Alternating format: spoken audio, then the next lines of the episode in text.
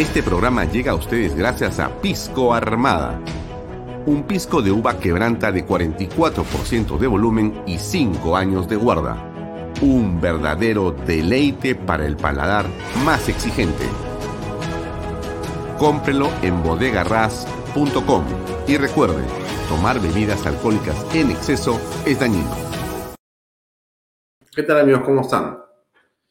Muy buenas tardes, gracias por acompañarnos. Seis y media en punto. Bienvenidos a una nueva edición de Bahía Talks por Canal B, el canal del Bicentenario. Buenas noches a las personas que se andan eh, conectando con nosotros a esta hora. Veo conectados a Ángel Amparo Fernández Salas, a Rosario Casola Quiñones, a José Luis Lozano Quirós, a Edgardo Francisco Freddy Salas Neira y más y más personas que se siguen sumando a nuestro público creciente en Canal B y en Vallato. Buenas noches a todos los que nos acompañan. Juan Carlos Sutor, ¿cómo estás? Un gusto de saludarte por acá cuando más temprano te vi personalmente. Un gran abrazo a ti, a Mercedes Stern, a Rosalina Limonchi o Limonchi y a todas las personas que amablemente nos escriben todos los días y están pendientes de este canal y de este programa.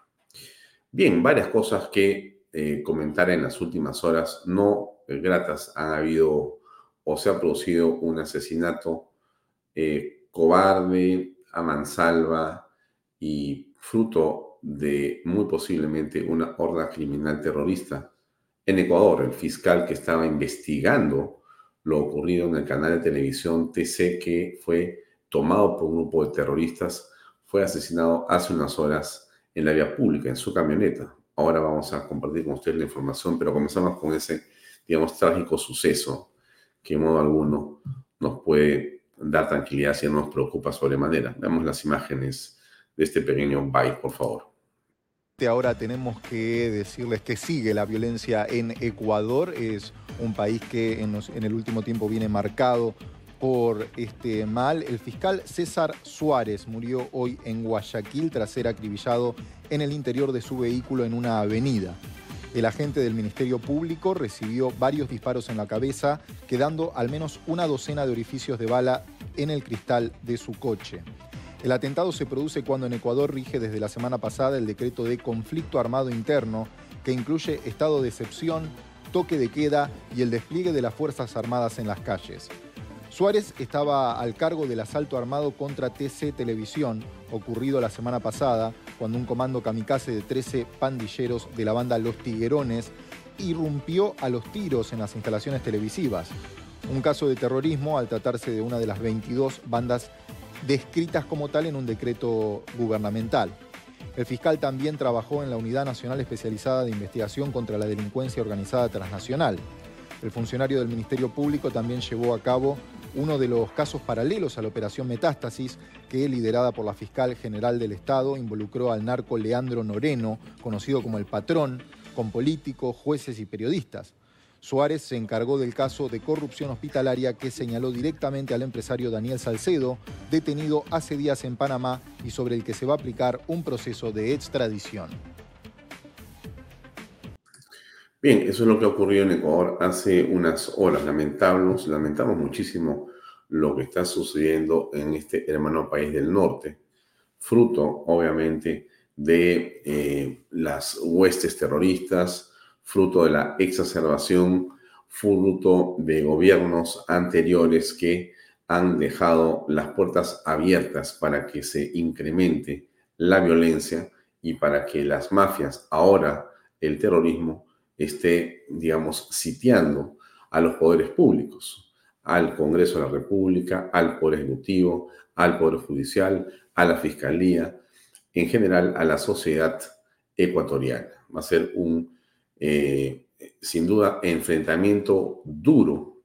Vienen días de mucha complicación y de mucha fortaleza que tendrán que tener los ecuatorianos para poder salir adelante en esta crisis de violencia que en el Perú, como ustedes saben, va a eh, traer este fin de semana la reunión de una serie de em, ministros de Estado, entendemos que los de Interior, pero también Cancillería y otros más, van a juntarse este fin de semana para analizar lo que está ocurriendo frente a esta escalada de violencia, no solamente en Ecuador, sino las repercusiones que ello podría traer en todos los países de la región. Estamos seguros que se podrá controlar, se podrá unir esfuerzos y poner eh, la paz y la tranquilidad como el bien superior a defender. Bien, antes de entrar a hablar de eh, los programas de, digamos, Canal B, de lo que hemos hecho de día en nuestra programación o de lo que, digamos, va a ser el día de hoy, nuestra entrevista con eh, Luchín Castañeda y Luis González Posada, uno para hablarnos de su programa de cocina y otro para hablarnos de la coyuntura política. Antes de hablar de esos temas y de ver, por cierto, las y estar y tanto en las dos entrevistas, conversar con Luchín Castañeda y conversar con eh, Luis González Posada, antes de ello, eh, para comentarles que nosotros hemos abierto hace unos meses una cuenta en Twitter, que usted la está viendo ahí en la pantalla, se la estoy eh, compartiendo para que la vea, ¿no? Muy bien, nosotros colocamos acá lo que llamamos los clips o bytes, que son, digamos, principales declaraciones e ideas que tomamos de las entrevistas que a diario se hacen en diversos programas que producimos en Canal B. Usted verá ahí, este es el, eh, TikTok de Canal B, como usted está apreciando acá. Déjenme darle una actualización pequeña. correcto, tenemos 17.800 seguidores. Eh, este es el clip puesto hace unos minutos y estos también, correcto. Pero quería comentarles algo que pusimos ayer y antes de ayer, porque esto va tomando velocidades. Y eso era lo que quería comentarle. Usted ve aquí dos clips. Mire, este que está acá de Carlos Álvarez y este que está acá de Fernando Sillones. El de Carlos Álvarez tuvo 223 mil reproducciones hasta este momento. 223 mil reproducciones hasta este momento. El de Fernando Sillones tuvo 332 mil reproducciones. Esto no es algo que controle yo ni que hagamos nosotros. Esto es algo que TikTok contabiliza. ¿no? Este es el, eh, el, de, el de, perdón, perdón, perdón. Este es, perdón, este es el de Álvarez, que ha tenido 9.000 likes, eh, 1.300 comentarios y más, ¿no? Y el de Sillones, eh, que ha tenido más o menos 23.000, eh, digamos, corazoncitos, 2.500 comentarios y mucho más de los posteos de una manera muy importante. Entonces yo quería eh, comentarle esto porque esto es parte de lo que hacemos nosotros en Canal B. Nosotros no solamente producimos los programas que usted, digamos, más o menos conocía y los nuevos que va conociendo, sino nosotros también eh, difundimos nuestro contenido. Tenemos un equipo de especialistas de primer nivel con mucha experiencia que lo que hacen es encontrar los bytes que son de valor en cada entrevista, en cada programa, y se van colocando en un sinnúmero de redes sociales y de aplicativos. De manera que las ideas más importantes que están seguramente en el programa y en las entrevistas que hacemos, también tienen un segundo, una segunda derivada, que es esto que hacemos en el trabajo de edición. Y eso permite expandir eh, la influencia de Canal B de lo que dicen nuestros invitados, sobre todo en diversos programas. Estuvo aquí el defensor del pueblo, el señor Josué Gutiérrez, en el programa em, de educación política que tiene el señor Pepe Chevasco. Em, y han estado y estado una serie de personas invitadas todos los días a diversos programas. Y eso es lo que se viene colocando en el TikTok, en el Instagram, en los shorts de eh, YouTube y en diversas redes sociales, donde también está, por cierto, WhatsApp y más. O sea que nosotros nos encargamos de difundir lo nuestro. Solamente usted también nos ayuda, ¿no? Porque nosotros eh, no somos los que le damos clic, sino lo hace el público, ¿no? El público se encarga de hacer que esta contabilidad crezca. Y eso nos ayuda a poder estar, digamos, presente, a poder estar, eh, digamos, generando una influencia determinada. ¿no? Y ahora déjeme explicarle por qué le cuento esto. usted mira, pero bueno, está bien, Alfonso, nos cuentes esta historia de que, qué bien que tu TikTok camina, o que tu Instagram camina, o que YouTube camina. Entonces déjeme explicarle ¿Cuál es el punto acá? ¿Cuál es el punto? Mire, em, como usted sabe, en las últimas semanas o meses se ha producido una campaña pertinaz, agresiva y calumniosa contra la doctora Patricia Benavides. Nosotros en este medio no vamos a defender ni a decir que ella es, digamos, una mujer eh, o una funcionaria eh, santa o impoluta. Cada uno en la actividad en que desarrolla tiene que saber enfrentar los temas en los cuales esté involucrado. Pero lo que sí corresponde decir a nosotros, y lo hemos dicho desde el principio, es que los debidos procesos tienen que darse y tienen que sostenerse y tienen que defenderse por todos. Un debido proceso implica que cada uno de nosotros, los ciudadanos, los llamados funcionarios aforados que tienen ciertas prerrogativas, como el congresista, el ministro, el fiscal de la nación, el Contralor de la República, el defensor del pueblo, el presidente del Poder Judicial y demás personas, ¿no es cierto?, que tienen unos cargos públicos de relevancia, tienen ciertas formas en las cuales eh, la justicia los puede alcanzar. Por eso son y tienen, eh, por la importancia del cargo público que tienen, tienen formas en las cuales el Estado de Derecho ha consensuado que tienen que, si hay sospecha sobre una actitud errónea o delictiva, tienen sus propios cauces, su procedimiento, se llama su debido proceso. Así lo señala la ley. Y eso es lo que todos tenemos que procurar que se defienda. Entonces, en las últimas meses ha habido una campaña que sí creemos que ha sido así, de calumnias y de ataques contra la señora Benavides. Por supuesto, contra todos los que defendíamos a la señora Benavides, ¿no? Nosotros hemos defendido esa posición del debido proceso, ¿correcto? Esa posición de que si la fiscal tenía que ser investigada, pues que lo hagan los fiscales supremos y que en todo caso sea sometida a una investigación en el Congreso de la República y demás. Pero no como fue hecho, ¿no es cierto? Se torció el tema, se llevó esto eh, hacia eh, el eh, Junta Nacional de Justicia, que elaboró de manera inmediata y sumarísima un expediente que en realidad es írrito o absurdo y temieron defenestándola y sacándola del cargo, bajo el esquema de la suspensión. Con una investigación que, como usted sabe, quienes la hacían, lo estuvieron haciendo, la fiscal Barreto y demás, están impedidos por ley de hacerla, porque no les corresponde, no son jerárquicos para hacerla. Aún así, el juez decidió abrir investigación y eso fue lo que se tomó. Una investigación hecha a un subalterno, un tal Villanueva, que era el asesor y que había presentado unas pantallas. ¿No es cierto? ¿Ustedes se acuerdan, no es cierto? Muy bien. Las famosas pantallas, que ahí mm, se decía, ¿no es cierto?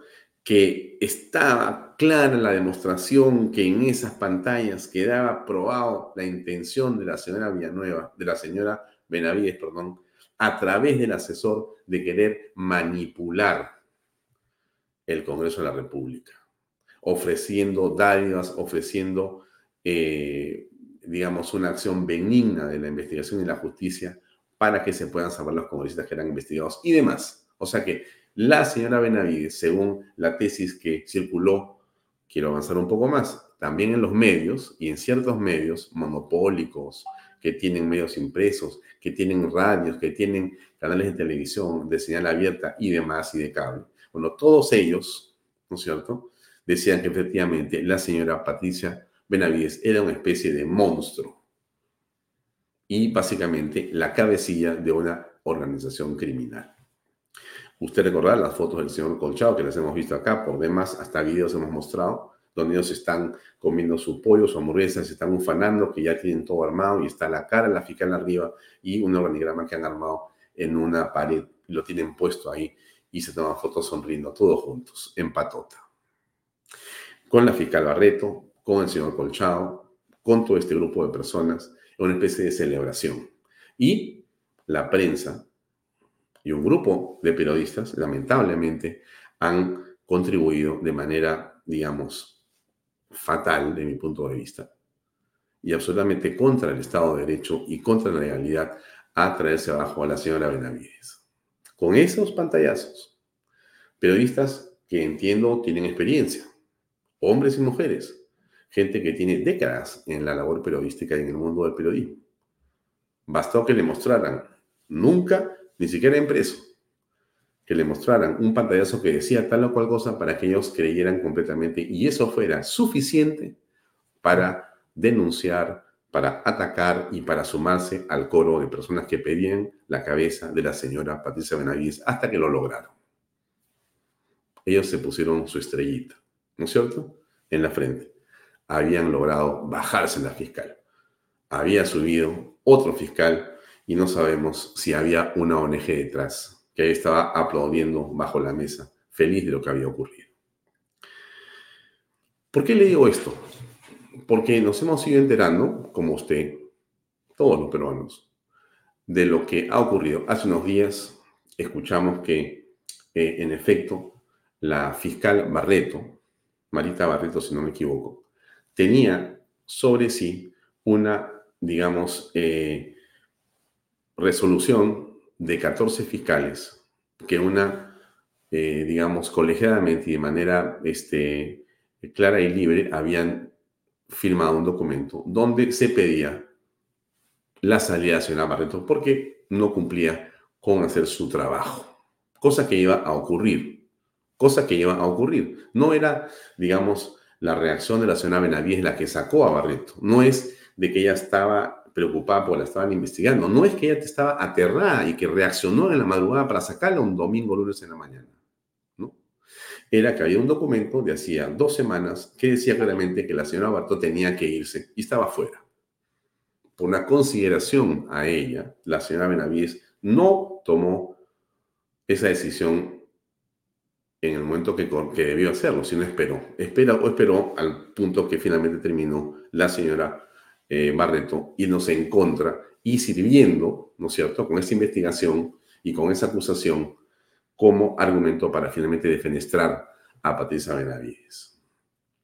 Después nos hemos enterado, como usted sabe perfectamente, que ahora resulta que el mismo celular donde supuestamente están esas pantallas que han fotografiado con tanto interés un grupo de periodistas y que han mostrado en planas completas donde analizaban cada palabra, cada dicho, la conjetura, esta frase quiere decir que entonces el congresista ha actuado, el defensor, del pueblo ha sido nombrado por, también por el interés de aquí, de más acá, y esta otra frase, el silencio. O sea, era realmente una especie de loa y de eh, genuflexión y absoluta abdicación de todo pensamiento a lo que eran estos pantallazos de WhatsApp que para este grupo de periodistas, insisto, con gran experiencia, con supuesto prestigio, con cargos importantes como directores de programas o como directores de investigaciones o de áreas de investigación en sus medios.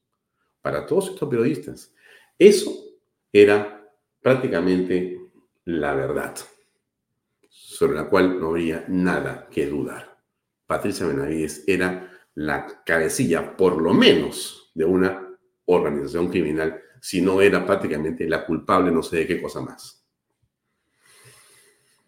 Pero, como usted sabe, hace unas horas en el programa de Milagros Leiva, nuevamente, el abogado de la doctora Benavides, creo que se llama el doctor Peña, ha contado que en lo que él sabe hasta el momento, por lo que ha investigado y por lo que tiene acceso a las carpetas fiscales de investigación, y por lo que ha podido conversar con el señor Villanueva, resulta que tampoco existe el celular donde supuestamente estaban esas pantallas. O sea, el teléfono celular de Villanueva, que había sido fotografiado para que con eso se pudiera mostrar efectivamente que aquí estaba la prueba de lo que había ocurrido, ese teléfono no existe.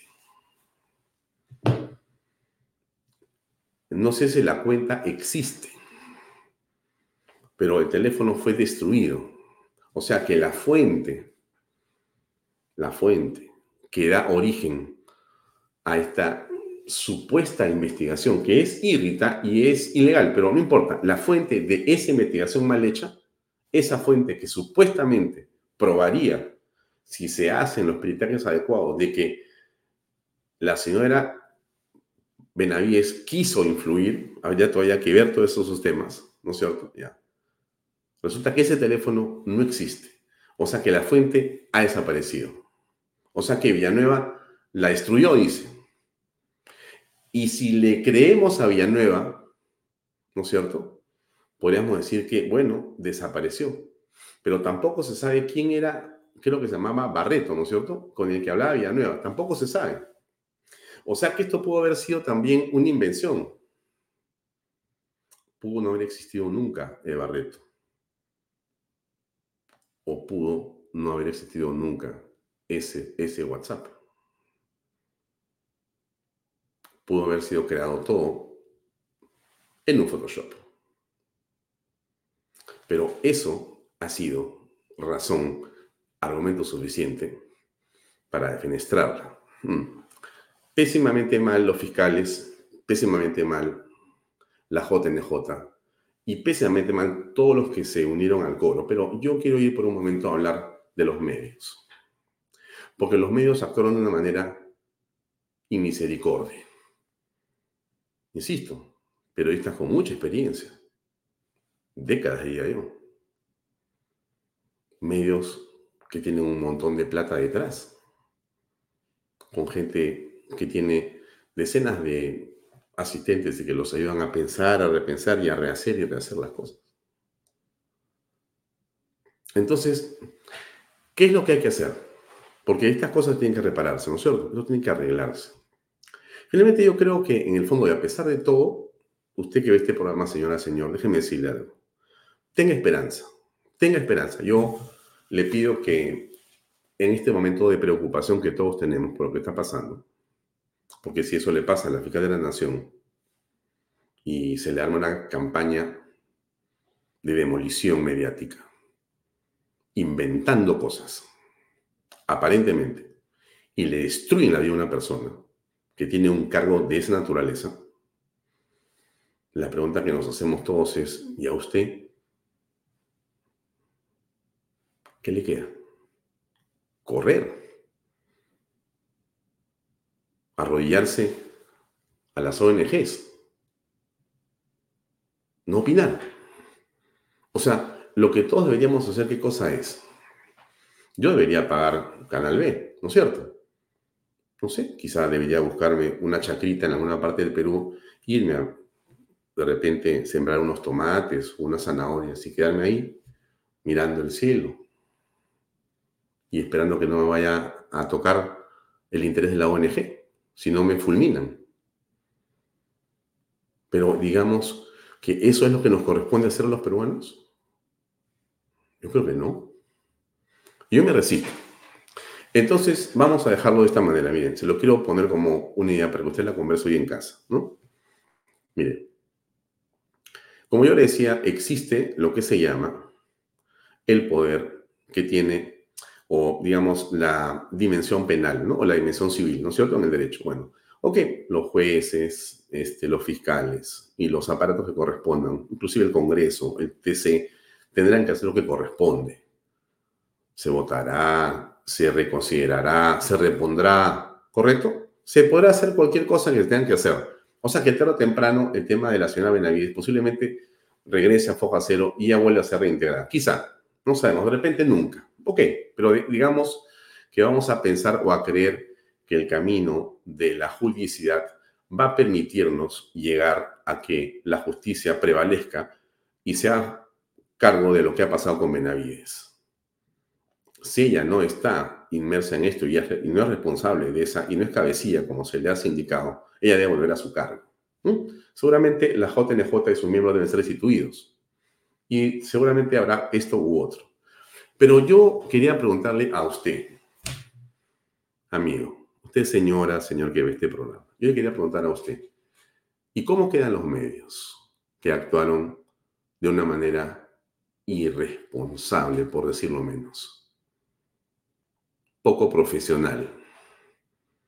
O quién sabe si imbuidos de algún interés distinto, oculto. No sé si corrupto.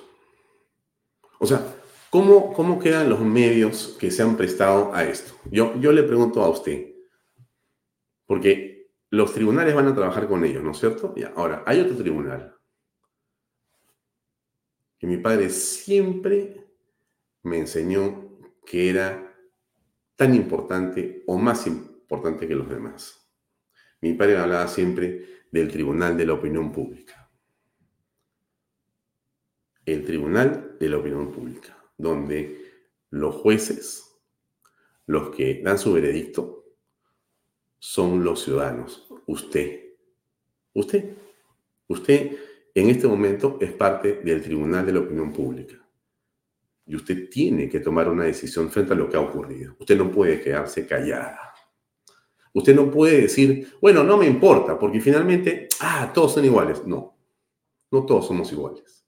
Usted tiene la obligación de ver los medios, también Canal B, por supuesto, y usted tiene que decir qué pasó. Tiene que discernir y tiene que juzgar usted tiene que emitir un juicio. Porque es que nos corresponde, le corresponde. Porque si usted pretende no decir nada, se lo digo, en verdad, señora, señor que ve este programa, si usted decide no decir nada frente a lo que ha ocurrido, usted parece un cómplice de esta situación. Y no estamos para ser cómplices. No, es lo peor que nos puede pasar. No podemos decir, estoy desorientado, no sé dónde viene la cosa, no entiendo nada, yo quiero al periodista, yo quiero a la otra periodista, me gusta el medio, es mi amigo, mi corazón. No, no, aquí ha existido claramente un faltamiento a la verdad manifiesta.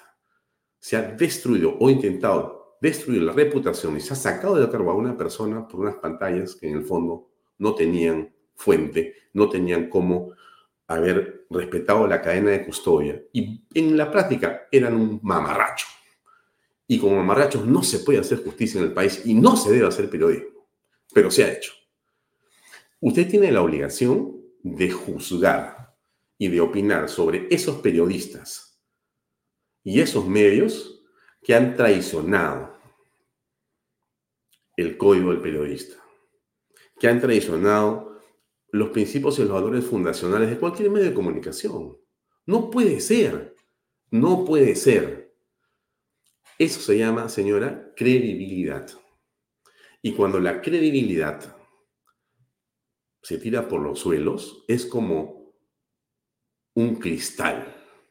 Usted no puede coger su pegamento y querer pescar un cristal. Eso no se puede hacer, nunca queda bien. Es como la confianza. La confianza, cuando se traiciona y cuando se rompe, es muy difícil. Quizá con la gracia de Dios se pueda recuperar pero es muy difícil. Y cuando la credibilidad se pierde en virtud de una campaña vergonzosa, maliciosa, cuando no con un interés que no sabemos cuál ha sido en el fondo, no puede quedar las cosas indemnes. Usted, señora que ve este programa, conversalo en casa. Siente a su hijo, a su hija, a su esposo, a sus amigos, a sus hermanos, a su padre, a su madre, a su tío, a quien tenga, y pregúntele, oye, ¿y ahora qué vamos a hacer? Ah? Vamos a tener al periodista con su programa de televisión que nos decía que esta mujer era un demonio. Vamos a creer en esta otra periodista que hacía sus informes en su periódico, páginas por páginas, se entera diciendo acá están los chats, lean ustedes cómo realmente esta mujer es una cabecilla. Cuando no había fuente. O sea, estos periodistas tan inteligentes, tan llenos de contactos en la fiscalía, tan llenos de información, tan, tan sacrosantos para manejar la información, tan poderosos por sus fuentes, no sabían o no supieron que no existía un celular. Así, así, así es. Y así nosotros nos vamos a creer eso. O sea, ¿usted se lo va a creer ahí sentado donde está viendo este programa? Mm. Yo no sé, ¿ah? parte del problema que tenemos en el Perú, estimadas señores y señores, si usted no se da cuenta, son las personas que se ponen de perfil. Y yo no me pongo de perfil. Y yo le pido a usted que no se ponga de perfil. Aquí han habido personas que han actuado de una manera absolutamente equivocada, para comenzar, pero que han intentado manipular la opinión pública. Manipular, no conducirla, no orientarla, no dándole luces, sino tergiversando la verdad, ocultando la verdad. con un fin distinto al de servir realmente a la sociedad. Y eso no se debe quedar así. Así como existe una pena o una condición que el Código Civil genera o el Código Penal imputa cuando uno eh, eh, no cumple con un acuerdo, cuando uno comete un delito. Cuando hablamos de la opinión pública del periodismo, hablamos del Tribunal de la Opinión Pública. Y usted tiene en sus manos seguir creyendo o no en esos periodistas que han mentido. No puede quedarse así. Usted no puede continuar sabiendo lo que ahora estamos sabiendo, no puede continuar creyendo en ellos, bajo ninguna circunstancia, porque lo que han hecho lo van a volver a hacer. De todas maneras. O sea, esto que ha ocurrido con esta interpretación de esas pantallas que eran un mamarracho, lo van a volver a hacer. Porque le voy a decir una cosa. ¿No lo hicieron con Chavarri? No sé. ¿Usted se acuerda? de qué medio fue el que dijo que Chavarri había ido a entrar a su oficina para deslacrarla. ¿Usted se acuerda qué medio fue el que dijo eso? ¿Usted se acuerda qué policía le dijo a los custodios que su testimonio lo pusieran en contra de Chavarri? ¿Se acuerda quién fue?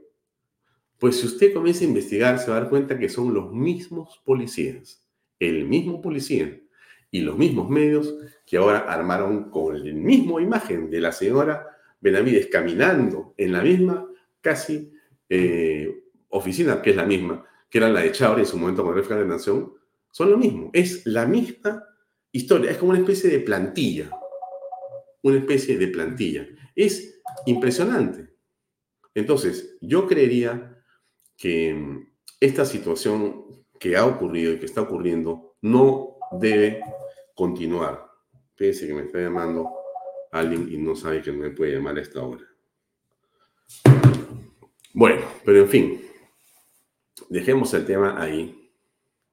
Pero es impresionante, ¿no? impresionante realmente lo que está ocurriendo y lo que ha ocurrido. Pero bueno, eh, son las 7 de la noche y dos minutos. Vamos a comenzar hoy día con Luchín Castañeda y con Luis González Posada, dentro de unos minutos. Yo le hablaba del TikTok, ¿no es cierto? Estoy hablando del TikTok que es tan, tan interesante en el crecimiento. ¿Por qué creció tanto? No tengo idea.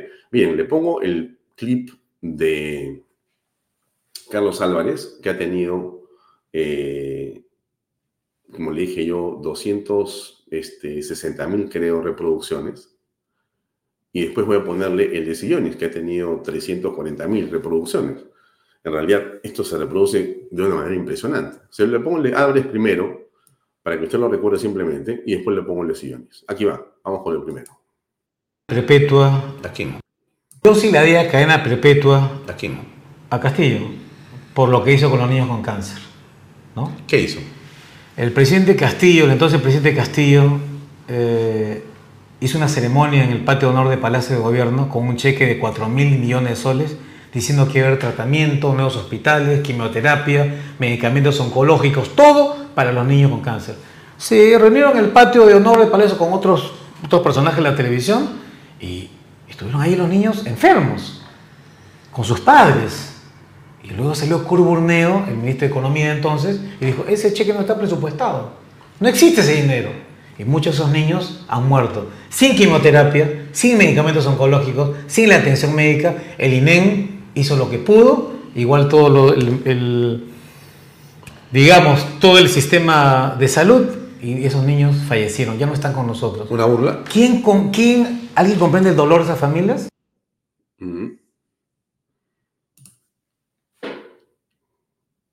Podemos decir muchas cosas de Carlos Álvarez, ¿no? Pero esto que dijo ayer es absolutamente claro. Hay que ser un miserable para presentarse delante de los niños con cáncer y sus padres de familia. Qué, cosa tan espantosa realmente.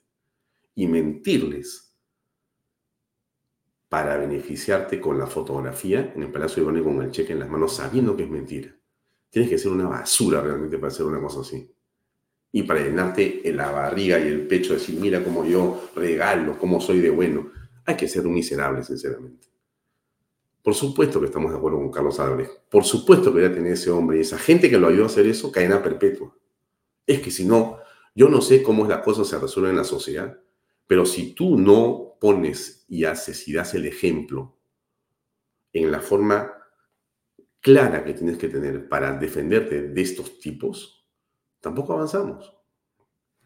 Ahora, ¿cómo fue que Sion estuvo 340 mil repeticiones? en 24 horas, ¿eh? porque no es que esto tenga pues un mes. Y por supuesto, esto es lo que se llama, para que sepan ustedes, orgánico. O sea, aquí no, no, se ha puesto un centavo, ¿eh? porque nosotros como Canal B no ponemos un sol en publicidad en ninguno de nuestros contenidos. Cero, desde que comenzó Canal B en el 28 de julio del 2021, nuestra política ha sido cero gasto de publicidad en las redes sociales sobre ningún contenido. Cero, cero. Esto es puro, puro como, como es. Miren, escuchen ustedes. Peruano, eh, eso de dioses peruanos eh, no es broma, no es broma. Realmente el huracán en California, la sequía en Chile, Sequía en España y en Marruecos, que producen palta también. Problemas en Sudáfrica, en Australia. En todos lados hay problemas, menos en el Perú. Sequía en Montevideo, no tienen agua, se secan. En Argentina tuvieron sequía para los granos también. En todos lados hay problemas, menos en nuestro país. Entonces, eh, realmente este, somos una bendición. Eh, algo tiene Dios con nosotros que nos protege con las lluvias por supuesto, los políticos declaran emergencia por sequía, pero no hay nada de sequía, estamos llenos de agua y la gran falta es no estar guardándola, ¿no? Entonces, eso quería decirles, este es el balance, crecimos, crecimos en el año 2023 con respecto al 2022. Hmm. Sí, eh, tiene un programa, tiene dos programas en Canal, uno se llama Información donde él cada lunes con estadísticas muestra qué es lo que ocurre este, en la agricultura del Perú y los indicadores más importantes de los diversos productos. Y tiene un programa diario que se llama eh, La Noticia del Día. Este clip es la noticia del día. ¿no? Cuando él comenta lo que ha pasado con esto que ha sido los desastres en el mundo y que han beneficiado al Perú, pues, este, de, refilón, digamos, ¿no? Pero eso ha permitido que los precios de los eh, productos peruanos se multipliquen varias veces. O sea, eh, problemas, pero al final tu uva que costaba uno, ahora vale cuatro. ¿Por qué? Porque el mercado te lo está, te lo está pidiendo. Es impresionante. No sé si ese es el ejemplo con la uva, pero ese es el ejemplo general de lo que ha pasado, ¿no? Donde ha habido mejores precios y donde ha habido mayor demanda por lo que ha pasado en los mercados normalmente, que eran los que atendían digamos, esas, este, geográficamente, esas este, circunscripciones en el mundo. Bien, entonces le quería mostrar esos dos clips que me parecerían importante señalarlo. Eh, algo también eh, fundamental, antes de, continuar con el programa, nos quedan unos minutos más todavía para presentar la conversación eh, con Luis Luchín Castañeda sobre Luchín al Fuego y después conversaremos con eh, Luis González Posazo, la coyuntura, esta que hemos estado tocando, que es tan delicada.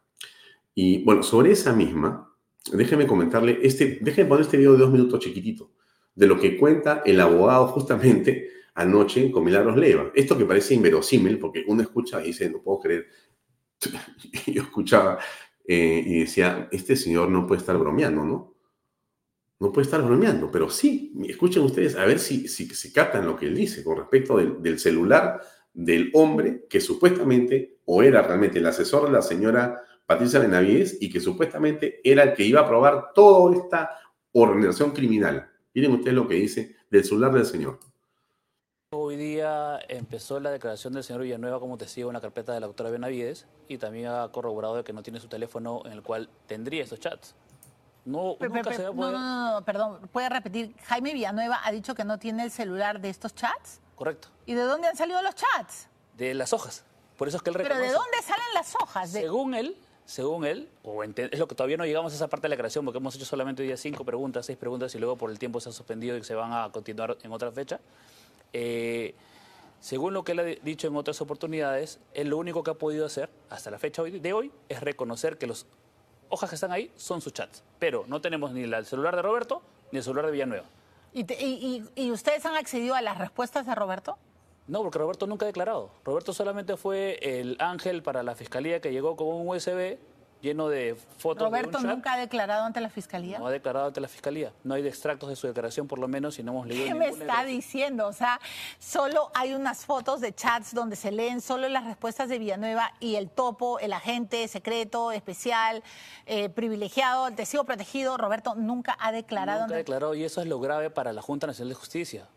¿Usted se da cuenta de la gravedad de lo que ha dicho el señor Peña ayer? Y que esto me por momento, me, causa hilaridad por lo escandaloso que es, ¿no? O sea, ya, ya me produce risa casi de nervios.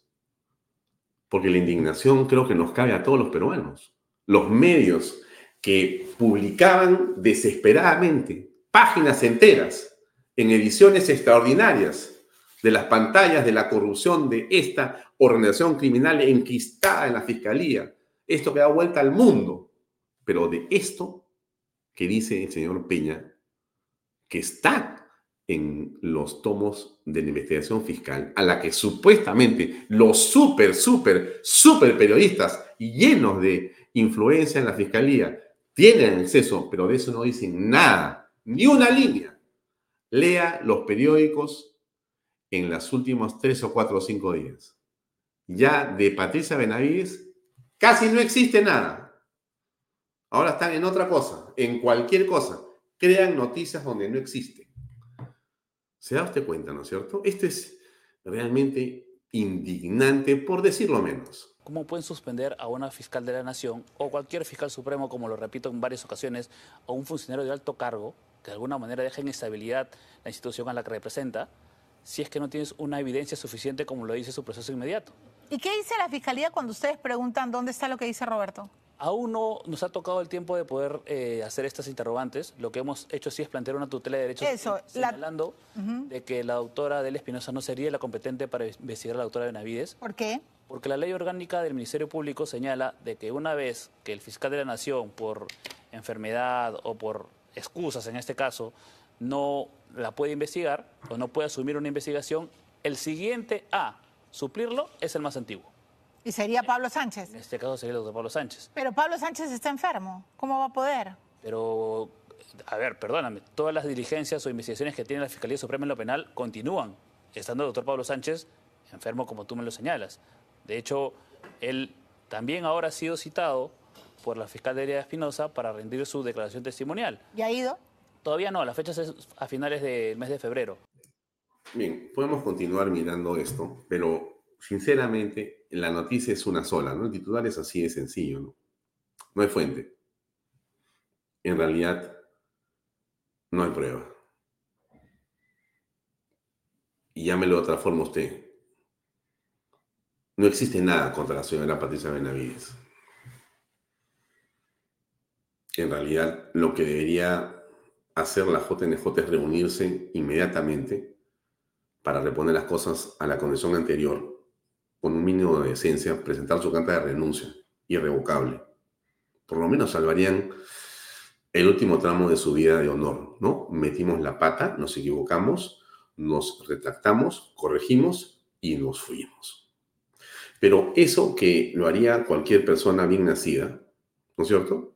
Eso que lo haría cualquier persona, digamos, que tiene un poco de sangre en la cara, cuando uno comete un error, como te dicen los que saben más, ¿cómo comienzas a arreglar un error cuando lo has cometido? ¿Qué tienes que hacer?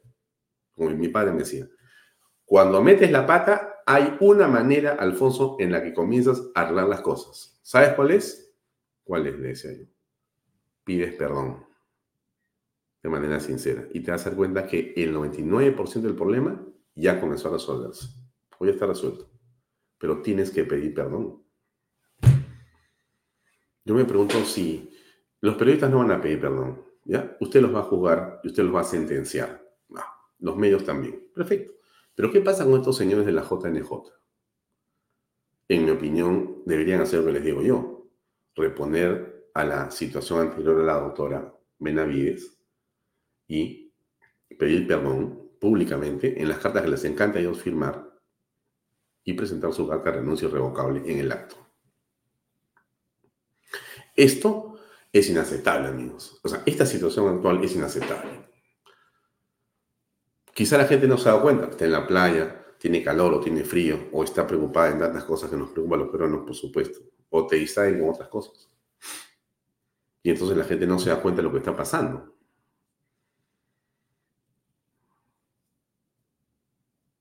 Increíble. realmente es eh, casi vomitivo lo que uno ha, visto. O sea, hasta te puedes escarapelar el cuerpo por la forma en que esto ha sido construido, cómo ha sido puesto en la cara de todos los peruanos, ha sido sacudido, han dicho esto es así, y era mentira. Era mentira. Medios y periodistas que se supone tenían o decían o parecía tener algo de credibilidad. En fin. Bueno, hoy tenemos como invitado a Luis González Posada, que nos va a ayudar a comprender qué está pasando con esto. Es importante, creo que ese diálogo que estoy seguro va a ser muy interesante. Y también, por cierto, a Luchín Castañeda, con quien vamos a conversar inmediatamente en unos minutos más, para que nos cuente en unos 10 minutos o 15 qué cosa es Luchín al Fuego. Yo creo que es un gran programa de cocina aquí en Canal Este, suelo que a usted le va a encantar. Ahora bien, ah, y tenemos en la noche hoy día, que es miércoles, a Pepe Pardo con eh, Daniela Ibáñez y con Juan Carlos eh, Lien, ¿no es cierto? Va a hablarse de la situación en Ecuador y las repercusiones en el Perú. ¿Qué hacer? Ella es una estupenda analista y él es un hombre de inteligencia, un tipo que sabe muchísimo de análisis político y de escenario. Va a ser muy interesante que usted pueda ver esto hoy día. Síganos en Twitter, esto ya se lo comenté, esto se lo he estado comentando, que es esta cosa impresionante de la inexistencia de pruebas. Ah, realmente. Y esto otro, déjenmelo para después. Pero antes de, pasar a la entrevista, em, a ver, quería preguntarle, por acá están mis colaboradores, si me pueden explicar o decir bien cuándo tengo que comenzar las entrevistas. Eh, les voy a agradecer. Ahora bien, eh, mi ley, ¿no? Está en Davos. Yo quiero ponerle un poquito del discurso de mi ley. No, cachito de unos minutitos, ¿eh? unos cinco minutos, por favor. Pero yo le pido que escuche usted porque es importante. Él está en Davos, en el World Economic Forum, si no me equivoco. Delante de todo el mundo progresista. Mire lo que está diciendo. Ya lo dijo, mejor dicho. Dado el estrepitoso fracaso de los modelos colectivistas, y los innegables avances del mundo libre, los socialistas se vieron forzados a cambiar su agenda. Dejaron atrás la lucha de clases basada en el sistema económico para reemplazarla por otros supuestos conflictos sociales igual de nocivos para la vida en comunidad y para el crecimiento económico. La primera de estas nuevas batallas fue la pelea ridícula y antinatural entre el hombre y la mujer. El libertarismo ya establece la igualdad entre los sexos, la piedra fundacional de nuestro credo dice que todos los hombres somos creados iguales, que todos tenemos los mismos derechos inalienables otorgados por el Creador, entre los que se encuentran la vida, la libertad y la propiedad. En lo único que devino esta agenda del feminismo radical es en mayor intervención del Estado para entorpecer el proceso económico, darle trabajo a burócratas que no le aportaron nada a la sociedad, sea en formato de ministerios de la mujer o organismos internacionales dedicados a promover esta agenda. Otro de los conflictos que los socialistas plantean es del hombre contra la naturaleza. Sostienen que los seres humanos dañamos el planeta y que debe ser protegido a toda costa, incluso llegando a abogar por mecanismos de control poblacional o en la agenda sangrienta del aborto. Lamentablemente, estas ideas nocivas han pregnado fuertemente en nuestra sociedad los neomarxistas han sabido cooptar el sentido común de Occidente. Lograron esto gracias a la apropiación de los medios de comunicación, de la cultura, de las universidades y sí, también de los organismos internacionales. Este último caso es el más grave tal vez, porque se trata de instituciones que tienen enorme influencia en las decisiones políticas y económicas de los países que integran esos organismos multilaterales. Por suerte, somos cada vez más los que nos atrevemos a levantar la voz, porque vemos que si no combatimos frontalmente estas ideas, el único destino posible es que cada vez vamos a tener más Estado, más regulación, más socialismo, más pobreza, menos libertad y, en consecuencia, peor nivel de vida. Me gustaría ponérselo todos los 23 minutos. Lo voy a dejar en Canal para que ustedes lo puedan ver y vamos a ver si mañana se lo paso más temprano. Hay que pensar bien las cosas. La responsabilidad en nosotros, los ciudadanos, usted como yo, todos nosotros en el Perú, nuestro es comprender los procesos políticos, explicárselo a la gente que no lo entiende. No es eh, un asunto menor, es de extrema importancia. Lo que dice mi ley es lo que ha venido ocurriendo también en el Perú. Exactamente igual. Es todo un grupo de países tomados por estos señores de la ideología de género y todas estas barbaridades que siguen ahí, porque no se detienen. ¿eh? Tienen la plata del mundo.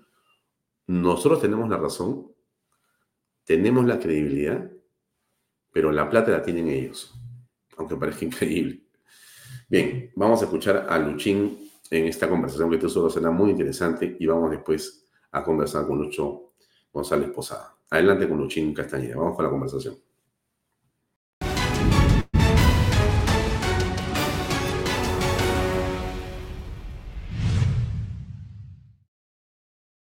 Bien, amigos, como les había comentado hace unos días, en este deseo que tenemos en Canal B de tocar, de desarrollar, de enfrentarnos finalmente a una de las grandes pasiones que tienen todos los peruanos, que es la cocina y la comida peruana. Logramos encontrar a uno de los hombres, sin duda, que la saborea, la conoce y que tiene un talento innato para relatar que hay detrás de estos platos, que es Luchín Castañeda, que nos acompaña ahora aquí en Canales. ¿Cómo estás, Luchín? Gracias por estar con nosotros. Gracias, Alfonso. Gracias por la bienvenida también.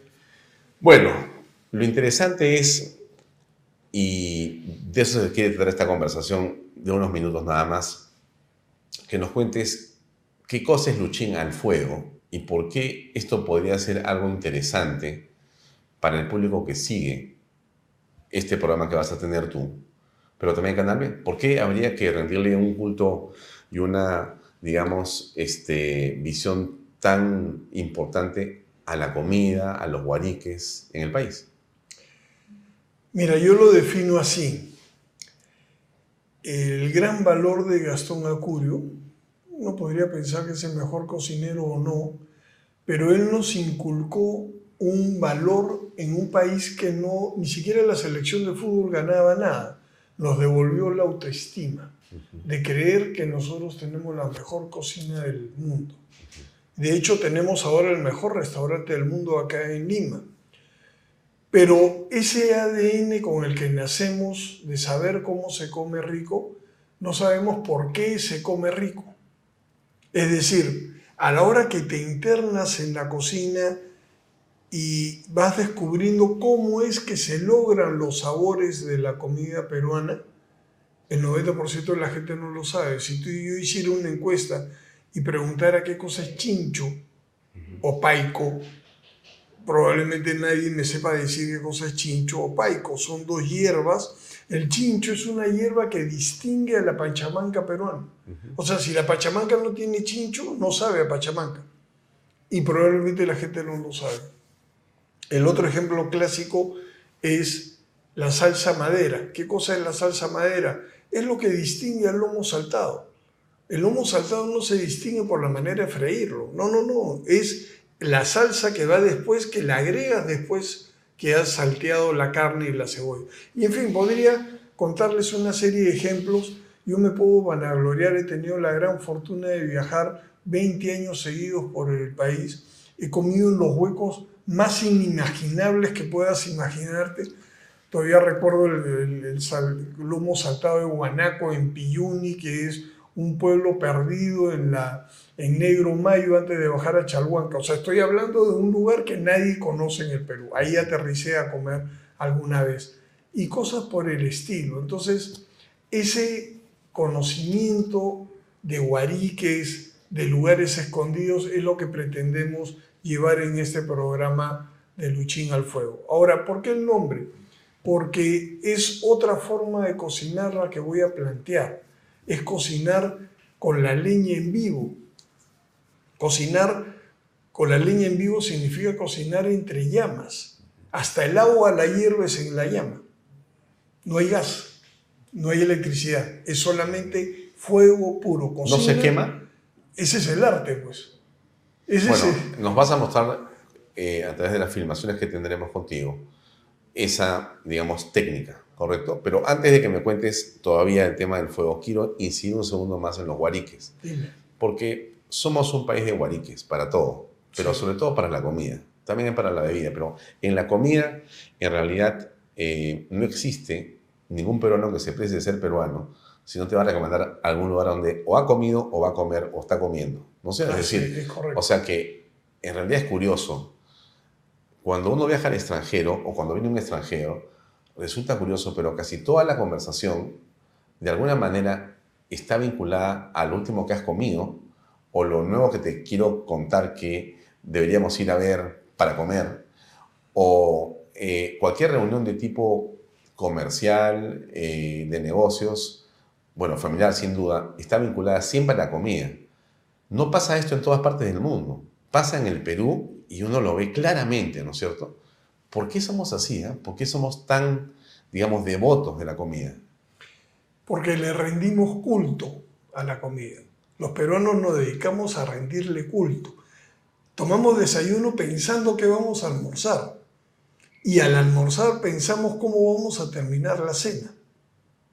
¿Correcto? Les decimos, solemos decir a nuestras parejas, amorcito, ¿te provoca comer algo? ¿Me acompañas? ¿Correcto? Entonces, los peruanos estamos convencidos de que la comida es un patrimonio nacional y las autoridades no tienen ni idea de, que eso sucede. Se disfrazan con ponchos, ayos, comen cancha, eh, qué sé yo, pero no destacan los guariques, los lugares donde se crean los sabores. Quiero incidir en la última frase, donde se crean los sabores.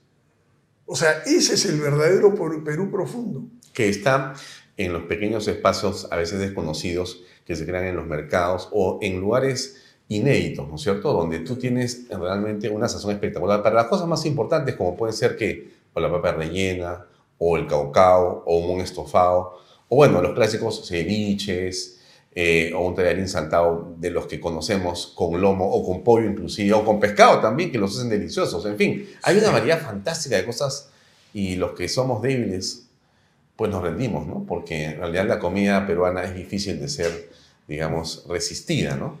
Una vez una mujer como de setenta y pico de años me dijo, para mí la comida es un placer casi sexual.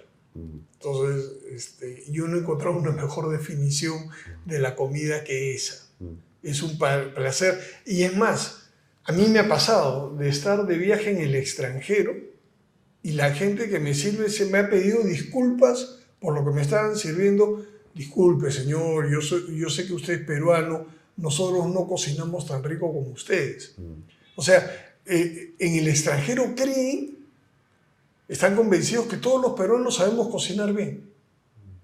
Pero aunque no cocinemos, lo que sí sabemos es identificar si una comida está bien hecha o no. Mm. Es decir, con el olor. Por eso te digo, nosotros los peruanos hemos desarrollado un sentimiento por la comida que muchas veces no se trata de comer, es como la disfrutamos. El ejemplo de sentarte a tomar desayuno y estás pensando, ¿qué voy a Ahora, El programa va a hacer incidencia en estos boriques también, es decir, y me gustaría que lo, lo, comentes porque no sé si la palabra es correcta, pero diríamos guariques, espérennos, ¿no? Algo así, porque vas a llegar tú a grabar, a visitarlos, a conversar con diferentes, digamos, espacios en mercados o fuera de ellos y poder, digamos, preguntarles cómo han logrado ese platillo, cómo han logrado ese determinado manjar. Eh, Alfonso, aprovecho para agradecer a, Canal B del mm. Bicentenario que me inviten a hacer esto y vengo con, sueños muy grandes. Yo no quisiera limitarme a los guariques limeños, que es el principal mercado. Eh, los guariques que hay en la carretera, estamos hablando de 3.000 kilómetros que hay de Tacna a Tumbes, ¿correcto? O sea, este, agarrar esos guariques de carretera, poderle decir a la gente en el kilómetro 138 antes de entrar a, Cañete, bueno, ya pasaste Cañete en realidad, hay tal lugar donde debes parar a comer un lomo saltado. No, no es el piloto al que te refieres, ¿no? No, no, ah, pues el, piloto, el, piloto, ya no es guarique. Ya, eso es parte ya de, la ruta obligada. ¿no? Pero claro, si vas a pasar por el piloto tienes que pedir un lomo saltado con tacu porque te van a servir cubos de lomo fino de un centímetro cuadrado, que es la manera correcta de comer un lomo saltado. Lo que pretendo es explicarle a los televidentes, Alfonso, cómo identificar si el plato está bien hecho. ¿Correcto? O sea, que tú pides lomo, lomo fino, y que vas a pagar 70 soles por ese plato, y en una sola mirada debes poderlo reconocer. Oiga, esto está cortado como tira de, de tiradito, de pescado. Eso no es lomo saltado. No, señor, es que lo que pasa es que estamos usando tapa o falda pero yo pago un lomo. Mm. Entonces, lo que estoy proponiendo es volver a aprender cómo se piden las cosas, los ceviches. Mira, Alfonso, claro, podría yo tener, tenerlos una hora hablando solamente de leches de, leches de tigre, que se ha convertido en un plato regular. ¿Cómo identificar una leche de tigre si se le pasó el limón o no? Hmm. O sea, hay una serie eh, sin duda. que pretendemos. ¿Cuándo, ¿Cuándo sale el programa? El programa está pauteado para salir el viernes 2 de febrero a las 3 de la tarde. Son todos los viernes que vamos a tener un programa de estreno, porque gracias a la señal de Canal B, esto va a seguir repitiéndose y por ende las masterclasses. Entonces, todos los días jueves antes del programa, o sea, los jueves en la noche que sale Canal que Vaya Talks, debes estar acá.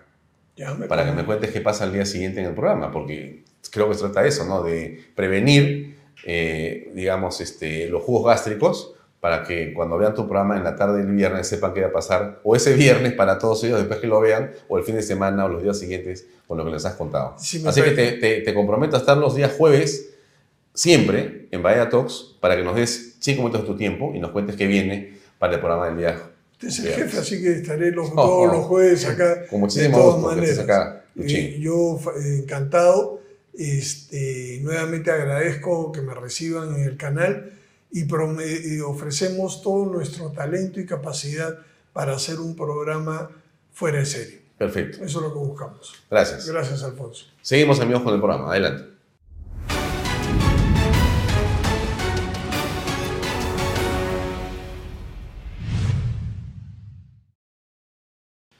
Bien amigos, continuamos con el programa. Ahora estamos con el doctor Luis González Posada. ustedes saben, el doctor González Posada ha sido congresista de la República, ha sido parlamentario, ha sido ministro de Justicia y ha sido también canciller. En esa virtud eh, y además por pertenecer a un partido como el Partido Aprista, lo hemos llamado para conversar sobre la coyuntura política.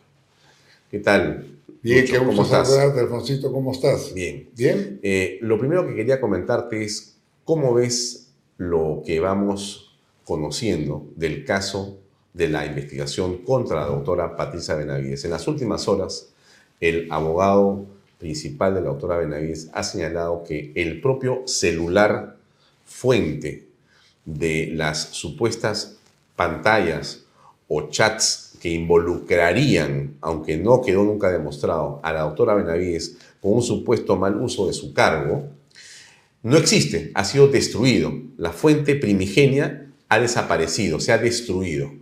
Y lo que hay es algunas fotografías de unos pantallazos que pueden haber sido alterados. Pero eso fue aparentemente razón suficiente para defenestrarla, para sacarla, para suspenderla del cargo. ¿Qué opinas al respecto? Lo reduciría en una palabra es una patraña, de la cual es responsable no solamente dos fiscales supremos, Pablo Sánchez y Villena, sino la actual Junta Nacional de Justicia, que debería ser destituida en su conjunto por el Parlamento por varias consideraciones.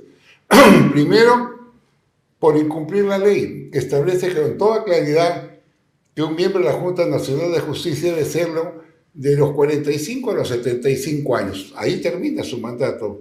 Pero ellos siguen, han interpretado que pueden estar hasta los 80, 90 años. Ese es un abuso, un atropello, eh, una inclusive vejación a los principios jurídicos más elementales. Eso por un lado.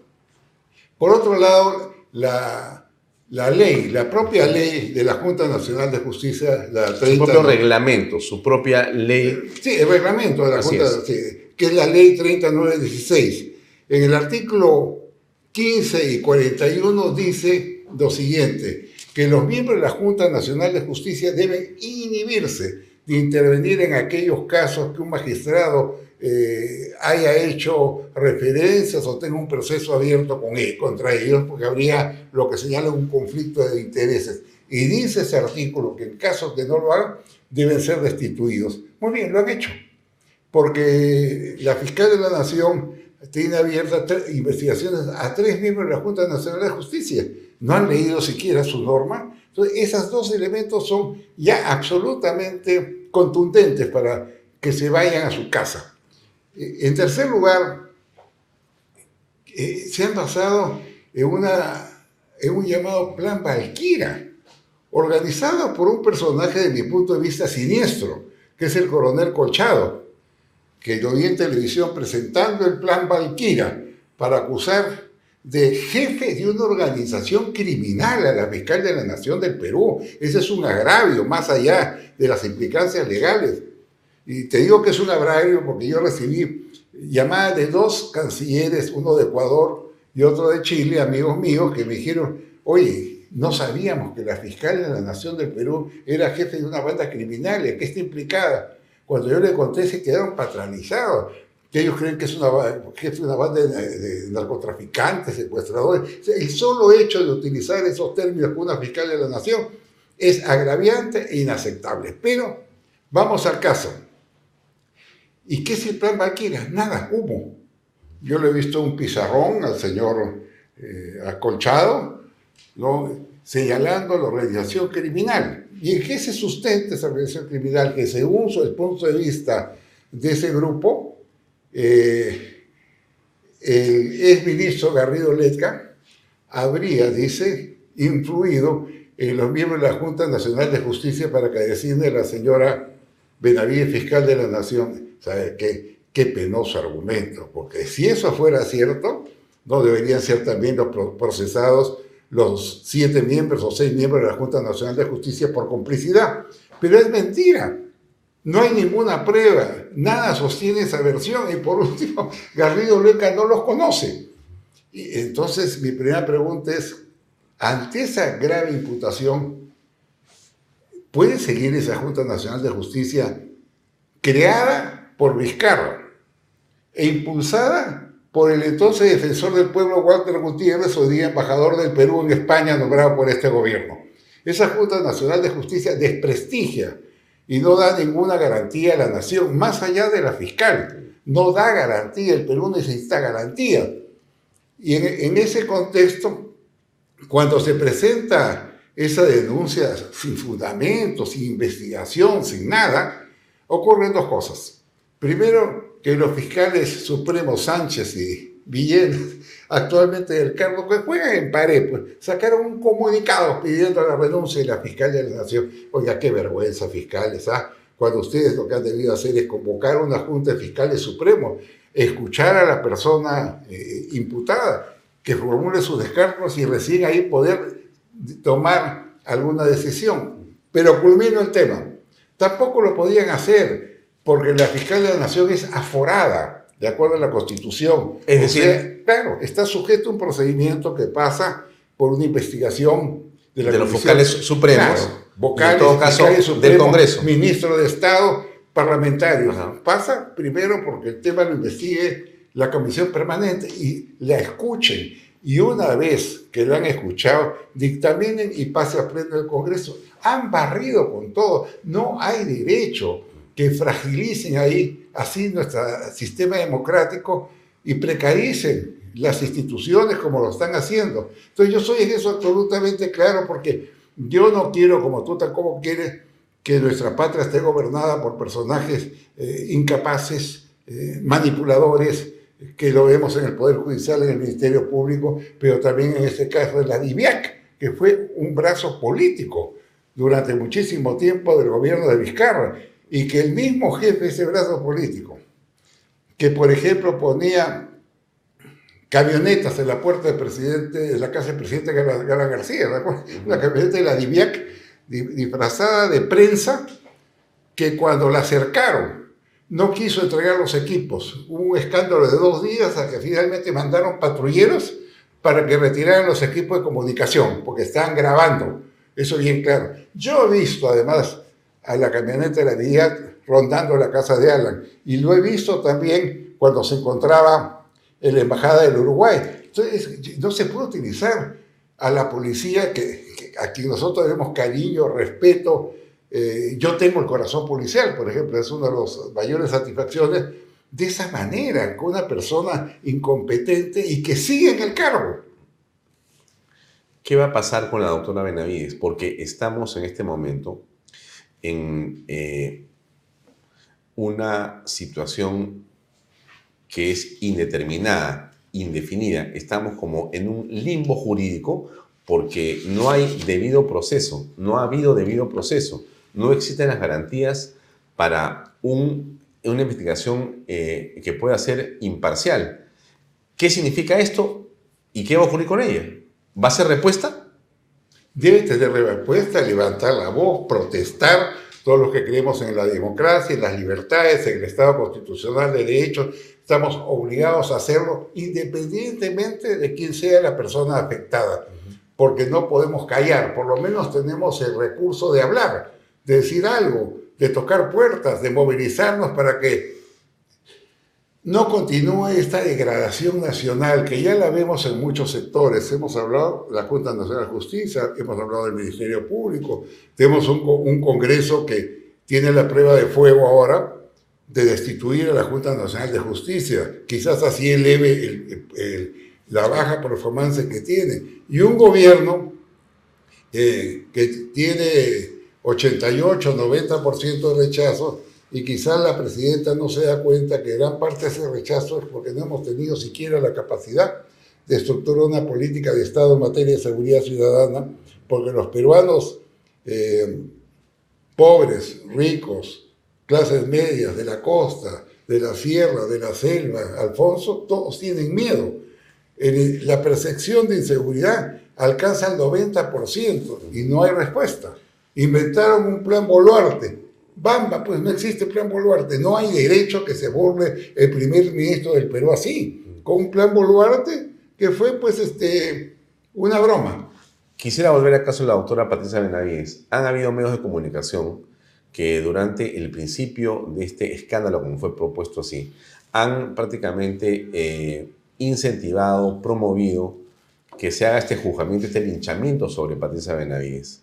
Medios de comunicación muy grandes, señal abierta, impresos, etc. ¿Qué debería pasar con la credibilidad de estos medios? Mire, los que lo hacen son sectarios. son lo que se llaman el doble rasero, ¿no?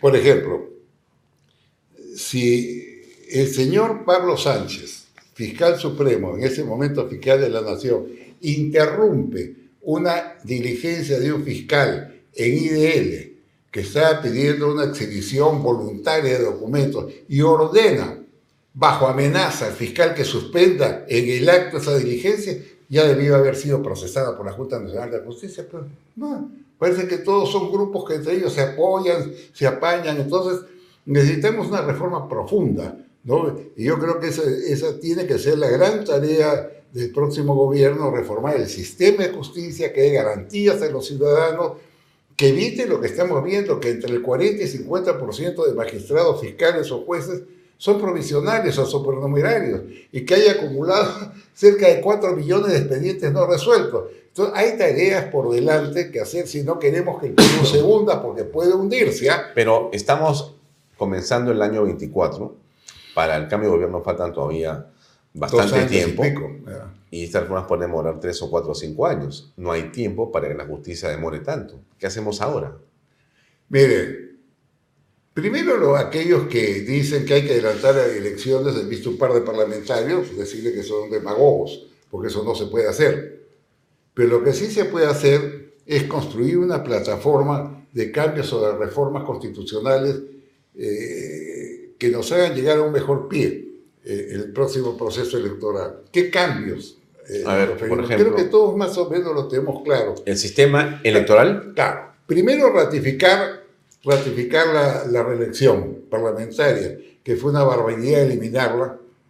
En segundo lugar, eliminar ese artículo constitucional que prohíbe la renuncia de un congresista. La reelección parlamentaria, pero de los actuales congresistas también, o de los actuales no, eh, bueno, vamos a ordenarlo. Primero yo plantearía la bicameralidad, ¿correcto? Ya. Segundo, bueno, pero para la bicameralidad se necesita ya una, una, una, una calificación de mayoría de edad, 45 años. Sí, ya votaron en la primera, ¿no? Tienen que votar en la segunda. Sí, pero Ahora, han votado que sean 45 años y que haya sido congresista.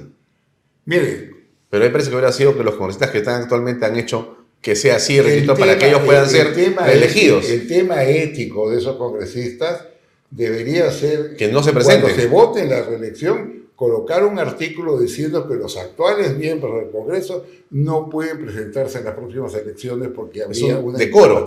por decoro, ¿no? Porque no está bien que lo hagan. Pero de repente les ha gustado ser congresistas jóvenes. sería, eh, sería leyes con nombre propio. Entonces decíamos, Reelección.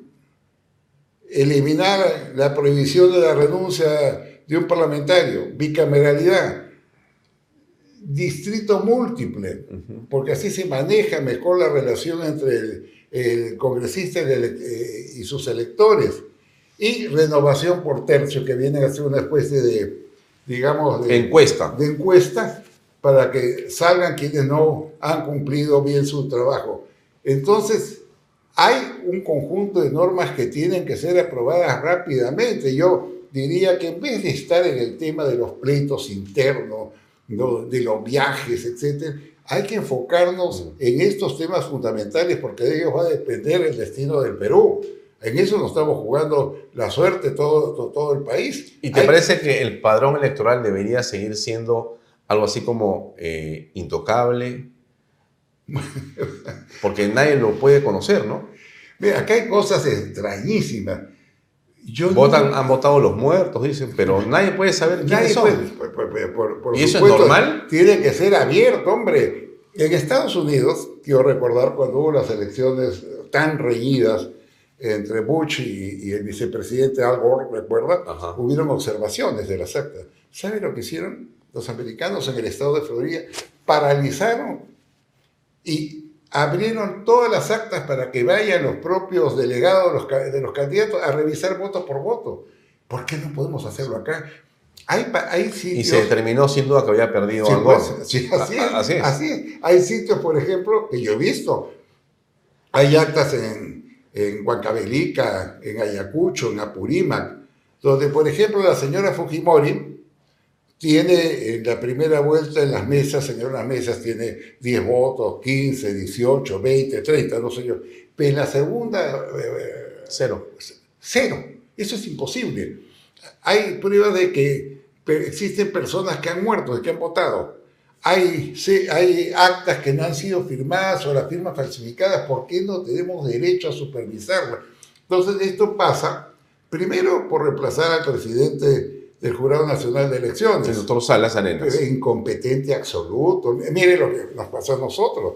Nos eliminó del proceso electoral. Y cuatro años después, cuatro años después, ¿ah? el Tribunal Constitucional emitió una resolución diciendo que había sido un atropello haber eliminado al Partido Prista Peruano.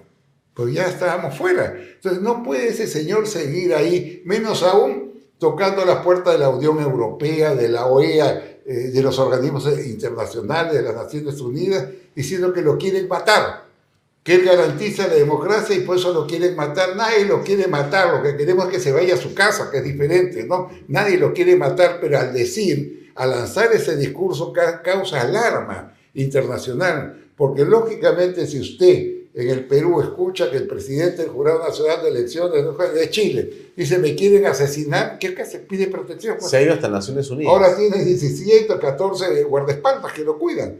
Entonces, ese señor debe irse, el de la OMPE debe irse, el de la debe irse. Esto tiene que haber un pacto de partido para que las personas que estén ahí sean las idóneas y den las garantías a los ciudadanos de que el proceso va a ser limpio. Bueno, pero regreso al tema. Entonces, eh, estamos frente a un hecho que es este que advertimos con la doctora Benavides, que tiene una profunda gravedad, pero que no tenemos garantías para ningún ciudadano. O sea, en este momento, cualquier persona en el Perú puede ser acusada por pantallazos cuya fuente no existe. y puede ser encarcelada. Vejada, proyectada su nombre, su imagen a nivel internacional como gente de una banda criminal. Oiga, ¿qué es esto? ¿A dónde estamos realmente? Entonces, eh, acá hay que cerrar filas, porque yo creo que muchos peruanos, más allá de las ideologías o de si pertenecen a tal o cual partido o a ninguno, tenemos una misma percepción de que hay que darle horizonte de vida al Perú, sustentada en principios y en valores democráticos y en el cumplimiento de las leyes. Bien, ahora, avanzando un poco sobre otro tema que es de enorme gravedad y que es lo que ocurre en Ecuador y lo que podría suceder a través de la frontera con ese país para la seguridad nuestra. ¿Cómo aprecias lo que está haciendo el gobierno de Dina Boluarte para poder resguardar a los peruanos de que no tengamos una, digamos, infiltración delincuencial mayor? Mire, la lección que nos ha dejado el drama ecuatoriano es que estamos frente a una multinacional del delito. Este es un hecho concreto. En Ecuador es muy grave lo que está pasando. En Ecuador, de acuerdo, por ejemplo, al reporte del Banco Mundial, el año 2020 eh, fallecían 4.1 por 100.000 habitantes, eran asesinados. Ahora esa cifra ya no es 4.1, sino 41 es decir, se han incrementado los asesinatos en mil por ciento. Están tomadas las cárceles, hay tráfico de droga, el 60% de las drogas salen por los puertos ecuatorianos, hay bandas criminales extranjeras que están interviniendo y los penales pues son simplemente eh, centros eh, de, que ocurren cosas terribles el registro oficial de Ecuador dice que han asesinado 400 presos del año 2020, 400. Y el último reporte que leí es que en una prisión de Guayaquil hubo una pelea entre bandas, murieron 100. ¿Y sabes qué pasó? Los que ganaron decapitaron a los que perdieron y tiraron la cabeza al retrete. Eso hemos visto en Ecuador. ¿Qué ocurre en Ecuador? Cuando entra este nuevo presidente, hay que, si presidente hay que poner orden. Y poner orden significa hay que crear más prisiones, nuevas, modernas, donde no ocurra lo que está sucediendo. Anuncia una nueva, dos prisiones, una en la Amazonía y otra en el Pacífico, y además también anuncia la construcción, la compra, perdón, de tres barcazas, ¿no? A Australia, Estados Unidos e Inglaterra, para que, que son una especie de prisiones flotantes, para que ahí se lleven a los presos, estén aislados, no tengan acceso al celular y no, no haya problema de fuga. Eso ocurre el mismo, el día 7, el anuncio del presidente, porque van a una prisión y no encuentran a uno de los capos se había escapado. Entonces, el mismo día 7, el presidente en la tarde agrega que va a contratar a la misma empresa que ha hecho la megacárcel en El Salvador, a Bukele, con asesoría israelí. Entonces estalla la crisis, salen los delincuentes eh, desenfrenados a tomar canales de televisión, incendiar automóviles, capturar eh, policías. Es la respuesta del crimen organizado. Pero yo te decía que, como todo en la vida, siempre hay que ver el otro ángulo. Eso ha servido para una especie de despertar. ¿De quién? En, en toda la región. Va a haber una cumbre este lunes. No, el domingo vienen los ministros del Interior de varios países para comenzar esta reunión a la que señalas tú. Sí, viene, vienen los, los cancilleres, ministro del Interior, entiendo que el jefe de la policía. Eh, para tomar acciones de, respecto de, Perú, Colombia, eh, eh, Ecuador y Bolivia, los países del área andina, vienen a coordinar. Caramba, debido hacerlo hace tiempo, ¿no? Eh, no olvidemos, miren, que nosotros tenemos con estos países, compartimos 4.000 kilómetros de fronteras. Es muy difícil ese control fronterizo. Entonces, las autoridades tienen que coordinar, dar una respuesta eh, multilateral al problema de la delincuencia, que también es multilateral. Así es. Y, y, ojalá tengan éxito, por lo menos es un buen avance. Yo escuché ayer o hace dos días al general Arreola eh, comunicando que se había reunido con los jefes policiales del Ecuador para analizar eh, esta problemática. Espero que se tomen medidas en cuanto a migración, que se tomen medidas en cuanto a tener un banco de datos de inteligencia que intercambien. Eh, hay cosas que hacer, muchas cosas que hacer. Bien, para terminar, em, ¿cómo estás apreciando el trabajo del canciller? Javier González Olaechea está en Davos en este momento, representando al Perú, y está en un trabajo intenso de eh, reformular, interpretar e impulsar las relaciones de nuestro país. Mire, González Olachea es un hombre honorable, es un buen profesional, tiene mucha experiencia en temas internacionales, no solamente porque se ha desenvuelto en diversos cargos en Naciones Unidas, sino porque ha dictado conferencias, escribe artículos, es una persona seria, que conoce temas internacionales, que evidentemente los maneja, pero hay limitaciones. Él, por ejemplo, entiendo, ha tenido que ceder ante ciertos nombramientos que deben provenir del Palacio de Gobierno y que son pues eh, poco afortunadas, como haber designado al embajador Chuquihuara en retiro, al Vaticano, sabiendo, como se sabe, que ese es el hombre de confianza de Manuel Rodríguez Cuadros.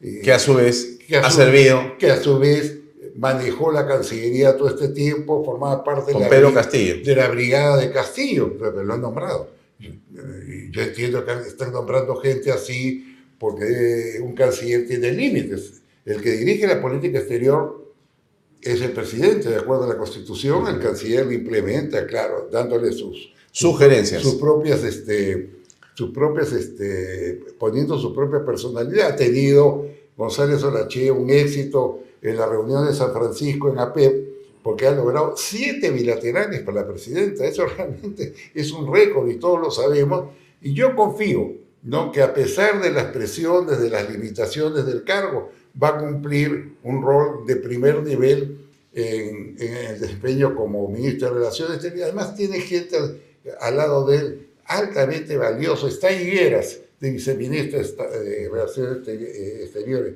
Está Elmer, de secretario general. Gente talentosa, yo la conozco, gente además este, de, principio, gente honorable, gente que tiene una línea de torretable. Ninguno de ellos pertenece a la casa de Zarratea, pertenecen a la casa de Torretagle. Que es muy distinta. es, completamente, es completamente distinto, ¿no? Eh, Elmer Chaler, me refiero como secretario general. Sí. ¿no? Son por lo menos esas tres personas que conozco, ¿no? que están en el más alto cargo en la, en la Cancillería, dan una garantía de una institución sólida, sobria, vinculada a principios y valores democráticos y en defensa de los intereses permanentes del Estado. Muy bien. Muchas gracias por acompañarnos hoy día en Vaya Muy amable. Bueno, muchas gracias. Gracias. Amigos, eso es todo por hoy. Nos vemos mañana, como siempre, aquí en Vaya Permiso, buenas noches. Este programa llega a ustedes gracias a Pisco Armada. Un pisco de uva quebranta de 44% de volumen y 5 años de guarda un verdadero deleite para el paladar más exigente. Cómprelo en bodegarras.com y recuerde, tomar bebidas alcohólicas en exceso es dañino.